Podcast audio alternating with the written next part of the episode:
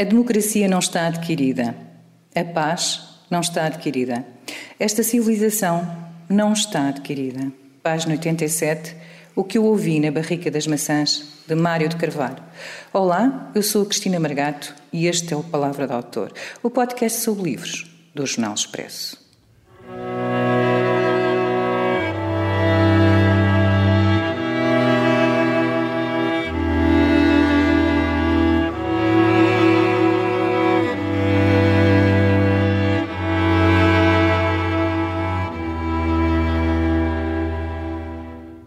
Mário de Carvalho, bem-vindo ao Palavra de Autor. O que eu ouvi na Barrica das Maçãs, livro de que falaremos neste episódio, reúne um conjunto de crónicas publicadas em jornais no final dos anos 80 e princípio da década de 90. O livro divide-se em quatro partes que correspondem, de certo modo, a quatro facetas do escritor, nascido em Lisboa em 1944. O ficcionista, o escritor, o comunicador e o memorialista, parte na qual recorda os quase dois anos que passou na prisão antes do 25 de Abril. Mário de Carvalho publicou cerca de 30 livros, o primeiro em 1981, e desde então já ganhou inúmeros prémios. O último alcançou em 2014 com o ensaio Quem disser o contrário é porque tem razão. Não tem só um género literário, é praticante de todos e também da advocacia. Olá, Mário de Carvalho. Olá, Cristina, como está? Obrigada. Uh, em primeiro lugar, queria perguntar de onde é que vem. Eu sei que, que faz aqui, uh, vem da Ilha do Tesouro, mas porquê a Barrica das Maçãs? Olha, porque a Barrica das Maçãs foi precisamente o local em que o jovem Jim ouviu todas as conspirações dos piratas que havia em volta. Ele, ele, tinha ido procurar uma maçã, enfim, e de repente notou que havia vozes em volta que, e que surgia ali uma trama urdia-se uma trama que se destinava a tomar conta daquele navio, o Valentine, em que ele navegava.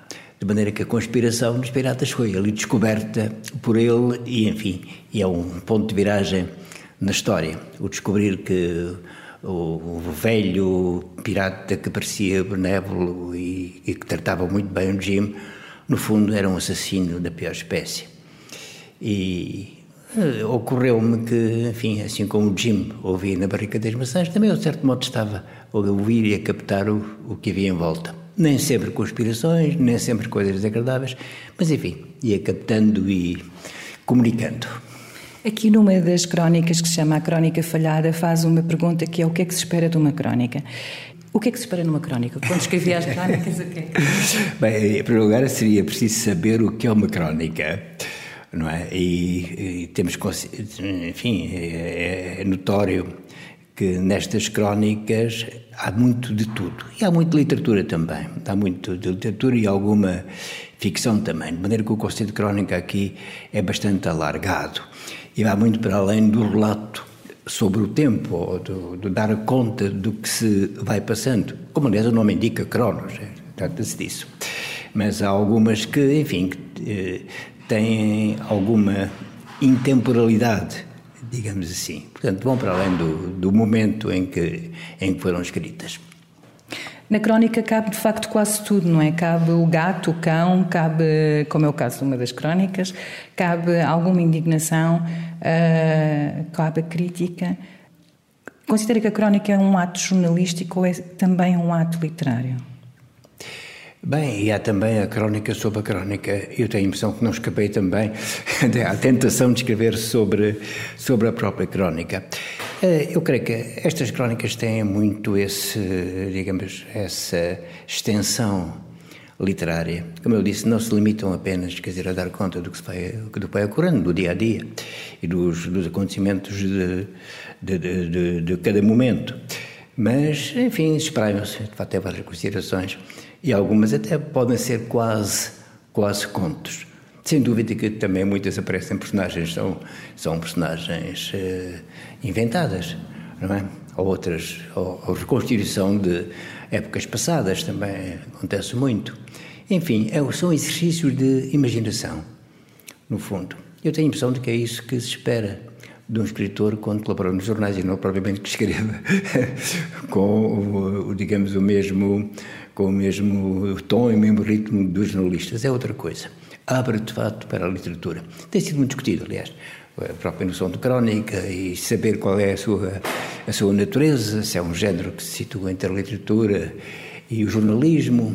Bem, eu, jornalista, enfim, nunca fui. E, e portanto, era um pouco, é, foi um pouco, digamos, uma intrusão de uma nesga, digamos, de literatura nos jornais em que publiquei essas, essas, essas crónicas. O Gabriel Garcia Marques dizia que preferia ser uh, uh, recordado por aquilo uh, que tinha escrito nos jornais do que por 100 anos de solidão. Percebe-o? Não, não, não, muito. não muito. 100 anos de solidão foi um livro que marcou profundamente a minha geração e em relação às crónicas dos jornais do Garcia Marques, eu francamente eu não conheço, não, provavelmente estão reunidas em qualquer lado eu não conheço, mas enfim, respeito muito a opinião dele, mas não tenho que aderir.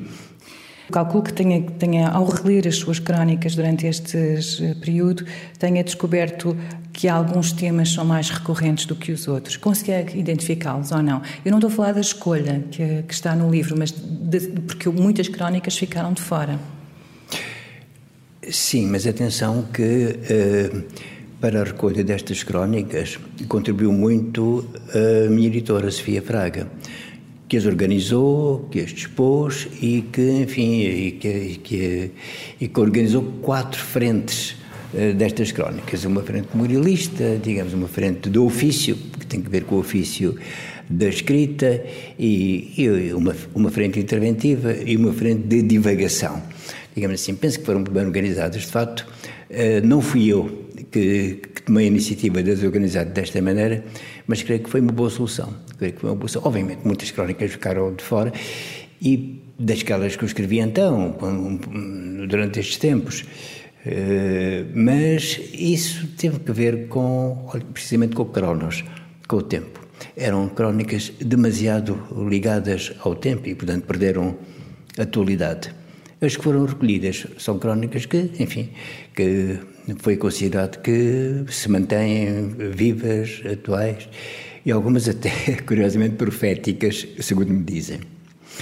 Sim, algumas estão, estão, continuam a ser atuais. Uh, não lhe ficou o vício da crónica, ou seja, isto foi um período muito curto, acabou em 1993, pelo menos uh, aqui neste caso. Sim. Houve três períodos de crónicas, uma no JL e duas uh, no público, separadas por vários por vários anos. De certo modo, de certo modo foi um alívio deixar de escrever, porque a crónica obriga a uma disciplina, porque a crónica implica um prazo, porque a crónica nos obriga a escrever mesmo quando não temos nenhuma vontade nisso, não somos inteiramente senhores da nossa vontade. E, portanto, tem, tem esse aspecto que é um bocadinho, digamos, uh, constrangedor e, de certo modo, o, o ver nos livros desta obrigação de apresentar uma crónica em, em certa data, enfim, é, é, é, de certa maneira uma, uma libertação. Mas, pelos vistos, apesar de tudo, com meme, diriam os franceses, valeu a pena, valeu a pena, ao que parece, de tê-las feito, exatamente porque muitas delas se escapavam ao momento concreto e que tinham um alcance, dizem-me, mais universal, mais geral e, portanto, e, e ultrapassavam muito o, o, tempo em que foram escritas. A situação em que está o mundo uh, e uh, não lhe dá vontade de voltar a escrever crónicas?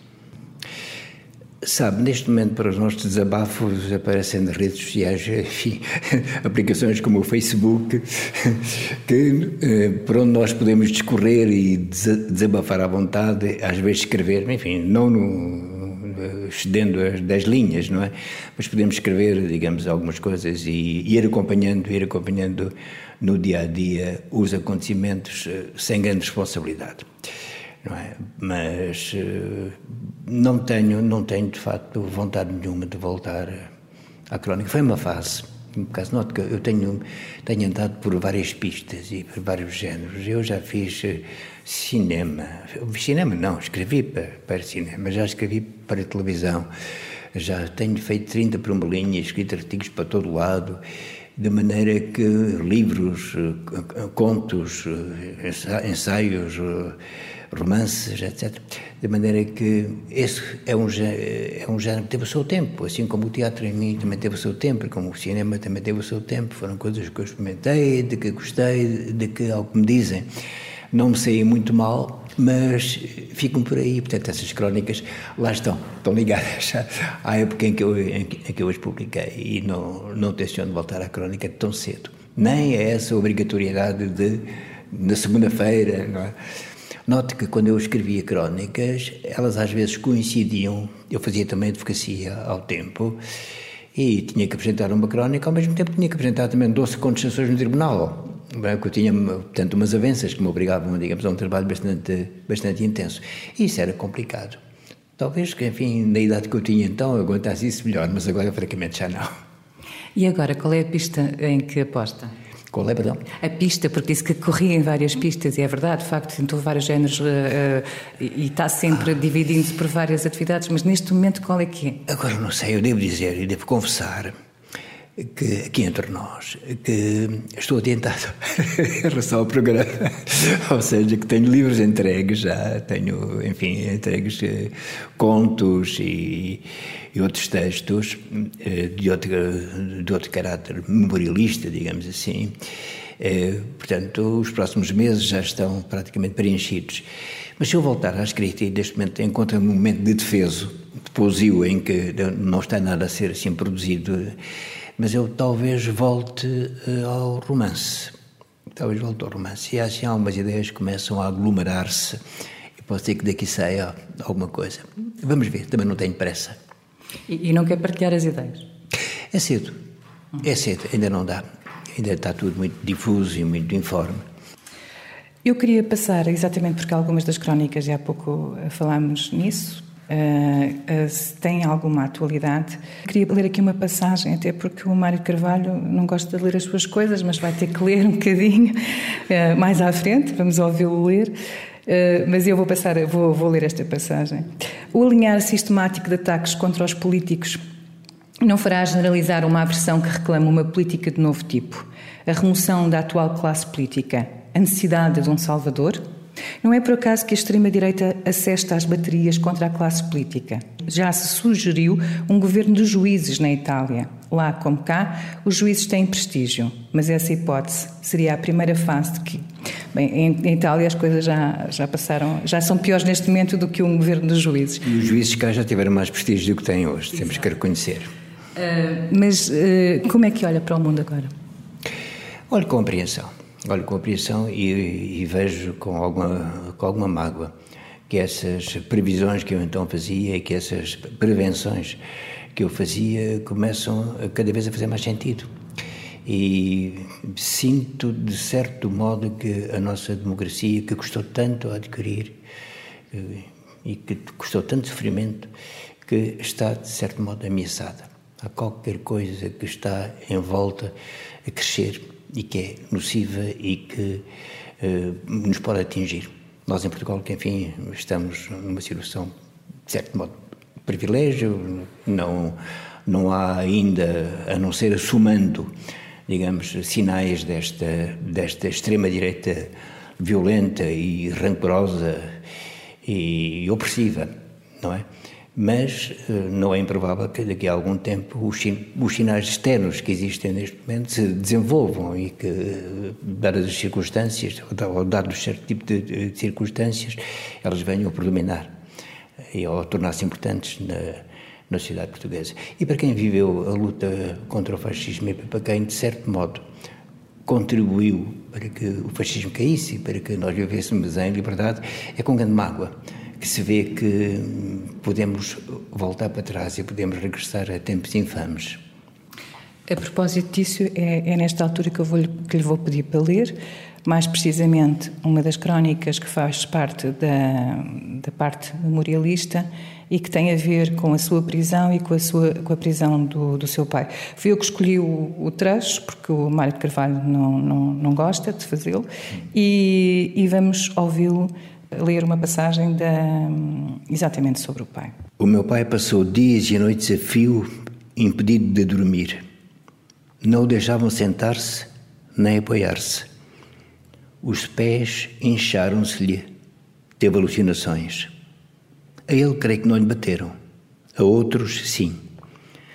Naqueles oito dias em que o não pudemos visitar, sabíamos que ele estava a ser torturado, que o estavam a tratar com crueldade. E nada podíamos fazer a não ser esperar, esperar e ouvir as poucas palavras de consolo que nos vinham dos tais amigos aterrorizados, mas ainda assim com a coragem suficiente para baterem furtivamente à nossa porta. Mais tarde foram as visitas no Aljube. O Aljube é um casarão feio, lúgubre e agradeado que fica mesmo ao lado da Sé. Cada vez que por lá passo, recordo-me de como eu e a minha mãe nos escondíamos entre os contrafortes a dizer adeus aos presos, para umas grades do primeiro andar, onde perpassavam sombras e voejavam os pomos domésticos. Invariavelmente, um guarda republicano que por ali fazia os cem passos ameaçava-nos e tratava-nos com buçalidade por estarmos a fazer sinais aos presos. Um dia, curiosamente, o guarda de serviço aproximou-se e interpelou a minha mãe numa voz baixa e embaraçada. Oh, minha senhora, desculpe, eu compreendo perfeitamente. Isto tudo parte do meu coração, mas são ordens, tenha paciência. Não me recordo da cara e das expressões dos outros, mas a este fixei-lhe textualmente as palavras, os gestos, a maneira como andava, um pouco curvado, com a Mauser em bandoleira. Um bom homem. Por que é que não gosta de ler os, os seus textos? Uh, nunca gostei de ler os meus textos e digo-lhe que uh, raramente, a não ser em casos muito excepcionais, uh, enfim, que seja preciso rever para qualquer ocasião, olha, uma ocasião como esta, por exemplo. Mas eu, eu, nunca, nunca volto aos meus textos. Tenho sempre, há sempre qualquer coisa que não me soa bem, há sempre qualquer coisa que eu penso que podia ser melhorado, há sempre qualquer erro que se descobre. Ou é, pelo menos há o receio disso é? de, de, de nos descobrirmos em falta ou descobrirmos algum erro. De maneira que eu prefiro não lhes tocar. E eh, eu sei que há escritores que vão sempre remodelando os seus textos de, de ano para ano e de edição para edição. É? Há casos até obsessivos e doentios de revisão compulsiva dos textos, muitas vezes piorando-os, porque a versão que nos chega ao fim de alguns anos é pior do que a versão original. Estou a pensar, por exemplo, em algumas coisas do Zé Carlos Pires. Pode ser claramente que o Conto dos Caminheiros, a última versão, não é melhor do que, do que a primeira. Eu, muito pelo contrário, eu prefiro quer dizer, que um texto vá à sua vida. A partir do momento em que é publicado, faz a sua vida e eu não tenho mais a ver com ele. Prefiro não me, não, não me misturar, até para não me aborrecer, porque sou extremamente exigente em relação àquilo que escreve e, tam, e também sou muito exigente para com aquilo que eu próprio escrevo e de maneira que prefiro deixar o texto estar lá, passemos ao outro, passemos adiante.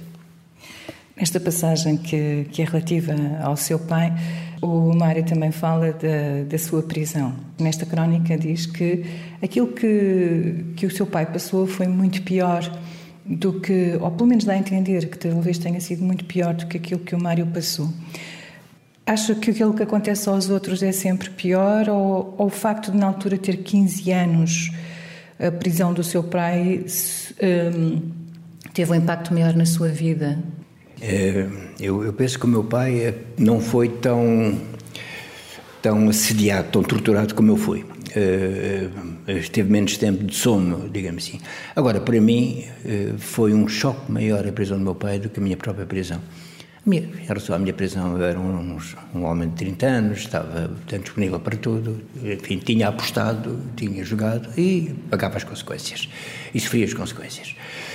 Agora, quer dizer, aquela prisão inesperada do meu pai, súbita, com a minha mãe a descer a rua Forno de Cholo e dizer Mário, prender o teu pai. Minha mãe vinha sem mala, vinha, enfim, com os braços caídos, não é? Eh, eu, eu vi, estranhei, eu, eu, vinha do liceu e via descer assim com o vestido de casa, não, não, não se tinha vestido de ir à rua. E depois, quando me aproximo dela, diz-me: aconteceu uma coisa, o teu pai foi preso. Foi isso um choque, um choque tremendo. Bom, e depois seguiram-se todas aquelas tramitações, é? o tentar evitar que o meu pai tivesse tempo na tortura, o procurar uma visita, o procurar encontrar formas de, de o ver, o pressionar a polícia, o ir lá Muitas vezes o sabermos em casa que meu pai estava, enfim, na tortura do sono, não, não deixavam dormir, estava a ser maltratado. Não, foi uma situação uh, terrível e contribuiu muito, digamos, para o meu posicionamento político mais tarde. Uh, de certo modo, a minha prisão foi uma resposta, digamos, à, à prisão do meu pai. A minha atividade política não é? foi uma resposta também à prisão do meu pai. E o meu posicionamento político também teve muito a ver com isso, de, de, uma resposta à violência e, digamos, ao, ao, à situação duríssima daqueles tempos e à ditadura que nos, eh, portanto, que nos impuseram e que implicava que impuseram. Note que na, na, na vaga de prisões do meu pai havia contabilistas, economistas, empregados de balcão, cooperativistas, é? comerciantes. O meu pai uh, fazia parte daquilo que a polícia uh, que chamava o organismo das cooperativas do PC. Imagina, o, o, organismo das cooperativas, pessoas que se dedicam, dedicam ao cooperativismo, que têm conversas, que têm reuniões, que passam os papéis, que leram umas coisas sobre cooperativas e que eventualmente teriam ligações ao Partido Comunista nesta base, mas são presas por causa disto. É profundamente chocante, é profundamente chocante que, que, que isso aconteça. E, e, foi assim que, enfim, que, olha, foi assim que eu comecei a entrar na, na, na atividade política. Primeiro começando por visitar o meu pai, eu, enfim, a minha mãe que fazia questão de que meu pai tivesse o almoço de casa e todos os, todos os dias, eh, almoço, as refeições de casa. Todos os dias ia a nossa empregada e, e eu íamos até ao Juba levar-lhe a refeição. Já me ficou, dessa altura, o ruído do gradão. É muito difícil explicar às pessoas o que seja o gradão a fechar-se, aquele ruído daquelas grades todas, aquela porta pesadíssima de ferro a fechar-se, plaque é? Mais tarde, enfim, eu veria, eu próprio ouvi mais vezes o gradão, e também, não, não só ali, mas em Peniche, onde também havia gradões que, enfim, ficavam. E os molhos de chaves, os guardas, não é? Toda, e então aí visitas no, no Aljuba era uma coisa perfeitamente sinistra, sombática. Imagine uma grande sala escura com duas redes ao meio, no meio das redes passava um guarda, de um lado e do outro. Estavam os presos e estavam as visitas que tinham que falar alto, tinham que gritar para que do, do, do lado de lá nos ouvissem. E umas cadeiras, eh, mais ou menos, desirmanadas, eh, eh, dispostas por ali. Portanto, eu tenho imagens muito, guardo imagens muito, muito nítidas, muito vivas dessa situação que nunca mais me foi, uh, foi também importante para a escrita essa, essa experiência traumática, ou não? Não sei dizer-lhe em que medida, não é? Porque, ao fim e ao cabo, tudo aquilo que nós vivemos, de uma forma ou de outra, quer nós saibamos, quer não, acaba por influir naquilo que escrevemos. Eh, de uma forma geral, a minha escrita não tem um pendor autobiográfico, isto é, eu não, eh, não gosto de escrever sobre a minha vida, não costumo escrever sobre a minha vida, a minha vida real, não é? Às vezes posso eventualmente escrever sobre vidas inventadas, mas deixando claro que são que são, que são inventadas, mas não, não costumo escrever. Agora, quer dizer, não, isso não pode deixar de estar presente de uma maneira transfigurada naquilo que, que nós escrevemos, porque nós escrevemos com aquilo que somos é? e transportamos para os livros tudo, toda a nossa vivência. Convergimos nisto com o leitor. O leitor também nos traz para o livro toda a sua vivência, toda a sua experiência, e é com isso que ele lê o livro. Daí encontram-se os dois, o, o, autor e o leitor. Portanto, não é, não é uh, improvável que a minha experiência de prisão, a experiência da prisão do meu pai, que ainda foi mais chocante para mim do que a minha, esteja presente de uma forma ou de outra. Numa das crónicas fala sobre a questão da, da, da possibilidade que a ficção lhe dá de ser um mentiroso. Uh, é aí que está o, o prazer uh, em escrever? a palavra ficção parece, parece, vem de, do, do latim fingo, que significa modelar, moldar.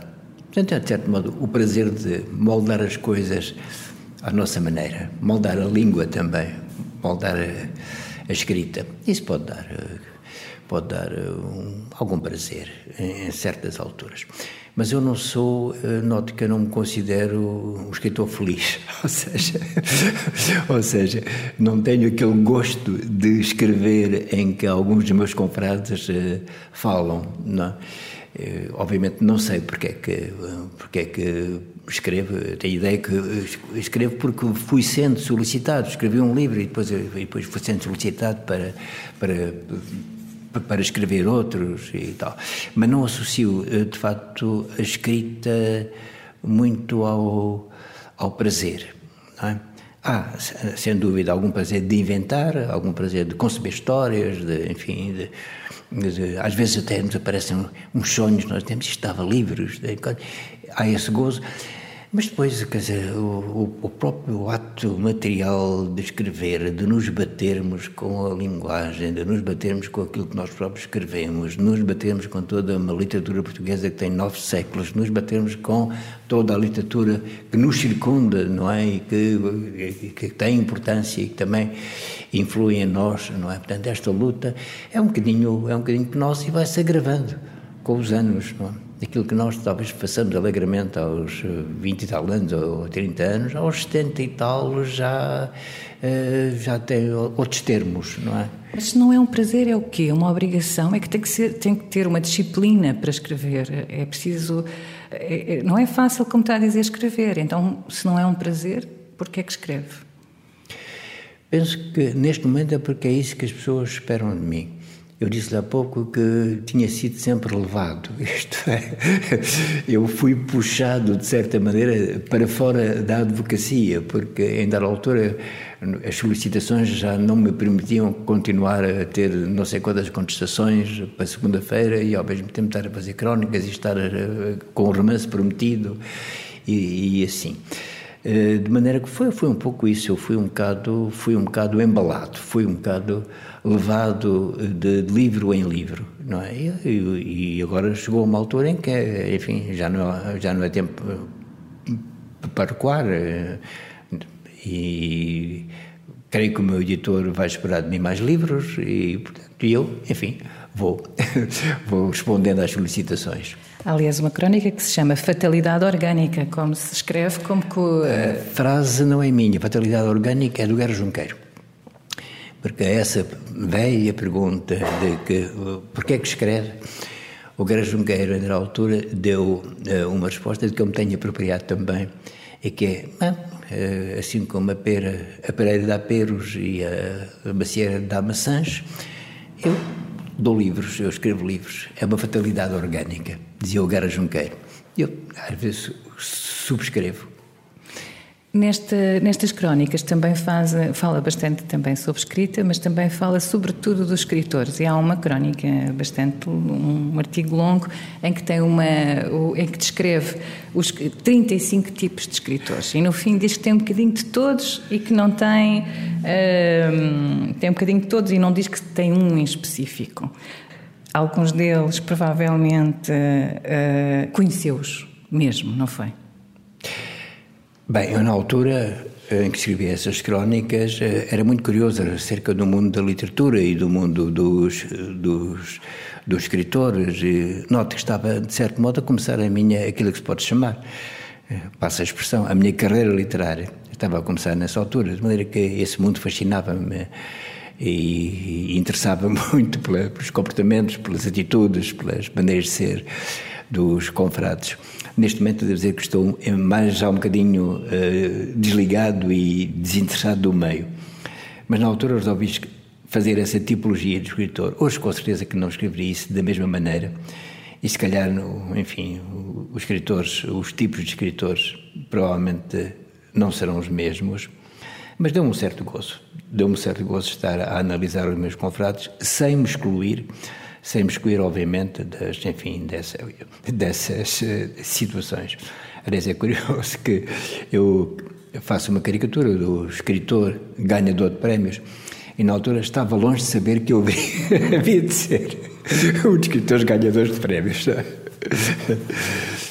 Então, neste caso, eu acho, eu acho que vou ter que lhe pedir para, para ler o, o, o, escritor ganhador de prémios, porque só para os leitores terem uma, e os ouvintes terem uma ideia, Existe o escritor solene, o ansioso, o paranoico, o, o invejoso, o calculista, uh, o mundano, o associativo, o universitário, o abstinente, o recolhido, uh, o xenófobo, o xenófilo, ou seja, isto continua.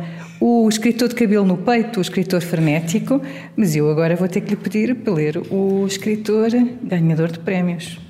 Muito bem. O escritor ganhador de prémios tem um armazém repleto de obras candidatas que despacha meticulosamente. É muitas vezes surpreendido nas lojas de fotocópias e nos correios. Há sempre que remeter cinco exemplares para o Prémio de Águas de Moura, mais quatro para o Prémio de Vila da Feira, mais 14 para o Prémio do Eco de Montalegre. Tem um carro sempre atestado de gasolina, com recipiente extra, porque pode ser necessário partir de Subtão para Pitões das Júnias a receber o Prémio Literário da Freguesia de lá. Tem várias gavetas cheias de cartões de parabéns e nas paredes diplomas dos prémios ganhos.